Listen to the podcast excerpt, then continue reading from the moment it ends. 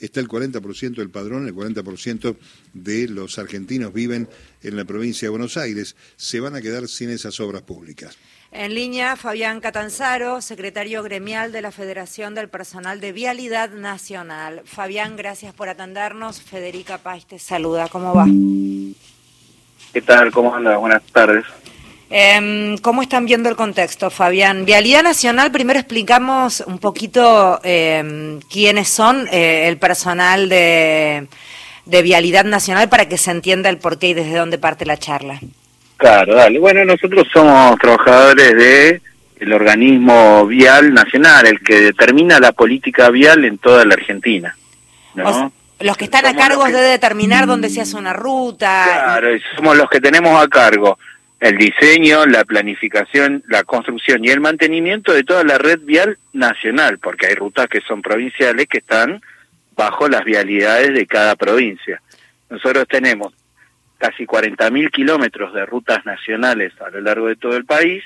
Tenemos todos los puentes que cruzan sobre el riachuelo en la ciudad de Buenos Aires. Eh, y bueno, y ese es nuestra función primaria, que es el mantenimiento y la conservación de las rutas argentinas. O sea que estarían abarcados dentro de la consigna de mi ley de suspender cualquier tipo de obra pública. Sí, sí. Básicamente, o sea, arrancando por ahí, pero empezando a desgranar un poquito más y primero, ¿por qué nos hemos declarado en estado de alerta?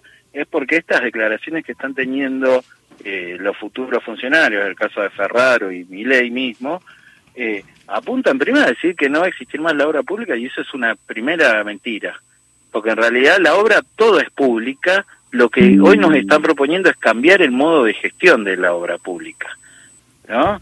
Y ahí es donde nos están proponiendo dos caminos que los están proponiendo por los medios, que una es volver al sistema de concesiones, ese nefasto sistema de concesiones de los 90, esto es entregar en nuestro caso nuestras rutas, nuestros puentes, a, a concesionarias durante 25, 30 años, que ya hemos visto que ha sido un fracaso total, no solamente en el ámbito vial, sino en cualquiera de los otros servicios, y por otro lado nos están pidiendo volver, están planteando volver a la participación público-privada, este modelo que se gestionó en el macrismo hace ocho años tan solo, y que demostró que fue un fracaso y que era una estafa a todo el pueblo argentino.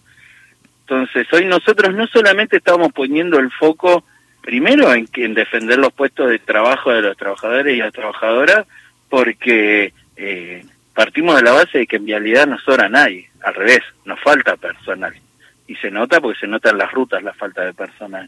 Eh, pero por otro lado también empezar a transmitirle a la sociedad de que estos temas que nos quieren ir imponiendo eh, son, son muy dañinos y perjuiciosos no para los trabajadores, para el pueblo, para nuestras rutas, para la seguridad vial, para la logística, para el desarrollo de las economías regionales, porque el modelo que nos proponen en todo caso es el del privado invirtiendo en un sector rentable, Ahora nosotros nos preguntamos, ¿y qué pasa con todo aquello que no es rentable? Venimos dos pueblos, cuando llegamos a una escuela rural, cuando facilitamos que salga la producción de determinada región, digo, ¿no? Y es muy peligroso esto que se instala porque eh, eh, pretenden que dicen, con la nuestra no, pero con la de todo el pueblo vamos a sustentar un gran negocio eh, para las empresas contratistas. Fabián, soy Mario Giorgi, ¿cómo te va?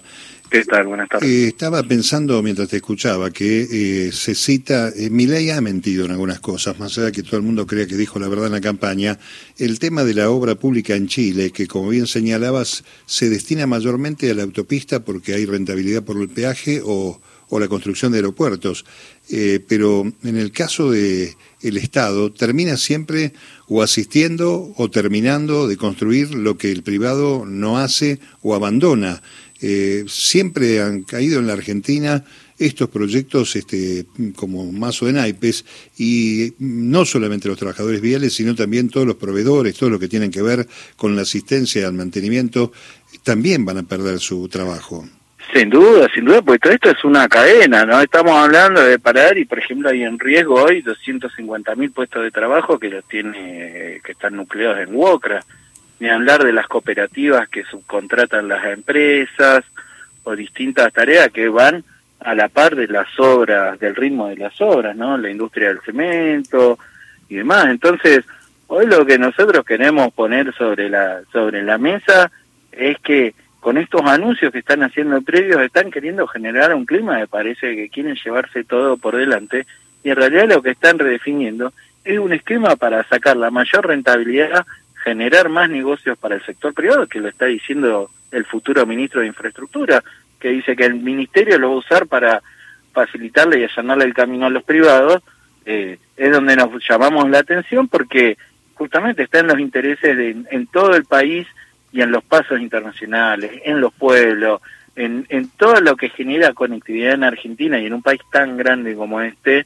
eh, y lo que genera vialidad y la importancia que tiene la obra pública, que hay casi 4.000 obras abiertas en todo el país, eh, estos discursos que lo único que hacen es generar un malestar entre los trabajadores, con la población, porque eh, este esto que nos están proponiendo y está indirectamente asociado a que, bueno, a ver, ¿qué van a generar? ¿Nuevas rutas concesionadas con peajes liberados y a precios dolarizados?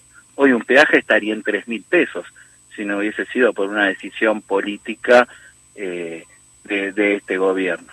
Entonces, la verdad que hay que repensar eso, hay que tenerlo en claro para que cuando nos pongan estos temas a discusión de la sociedad, también tengamos herramientas para entender desde dónde nos están hablando y cuáles son los objetivos finales que persiguen.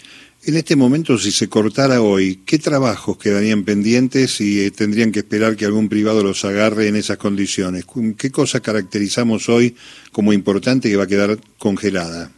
Y, por ejemplo, tenemos la ampliación, por ejemplo, de la Ruta 3, la famosa Ruta 3 que va para el sur, que es de un carril de ida y un carril de vuelta, eso se está transformando en autovía.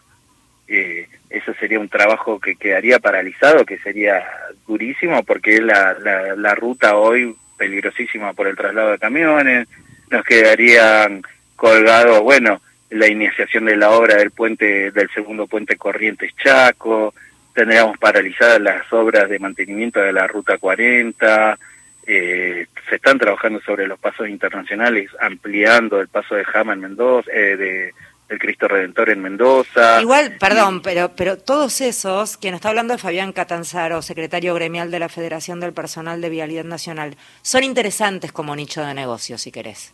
Eh, a mí me preocupa. porque hay mucho camionero, hay mucha cosa, mucho claro, Es negocio. A mí me preocupa el chiquito, el que no es negocio para nadie. Ya salió como noticia que creo que en Azul, y disculpen la inexactitud, no lo estoy pudiendo encontrar, lo escuché en la radio y no lo estoy escuchando, ya están evaluando cobrar un impuesto sobre el litro de gasoil para que lo paguen los propios pobladores. Claro. no sé si habías escuchado, Fabián, esto. Mirá, no lo había escuchado, pero no me sorprende porque eh, son parte de estas políticas y de estos discursos que se quieren instalar. Sí. Em, eh, algo que quieras dejar como mensaje, no sé si se cortó o me parece que sí, ¿no? ¿Se cortó, chicos? Porque yo lo perdí.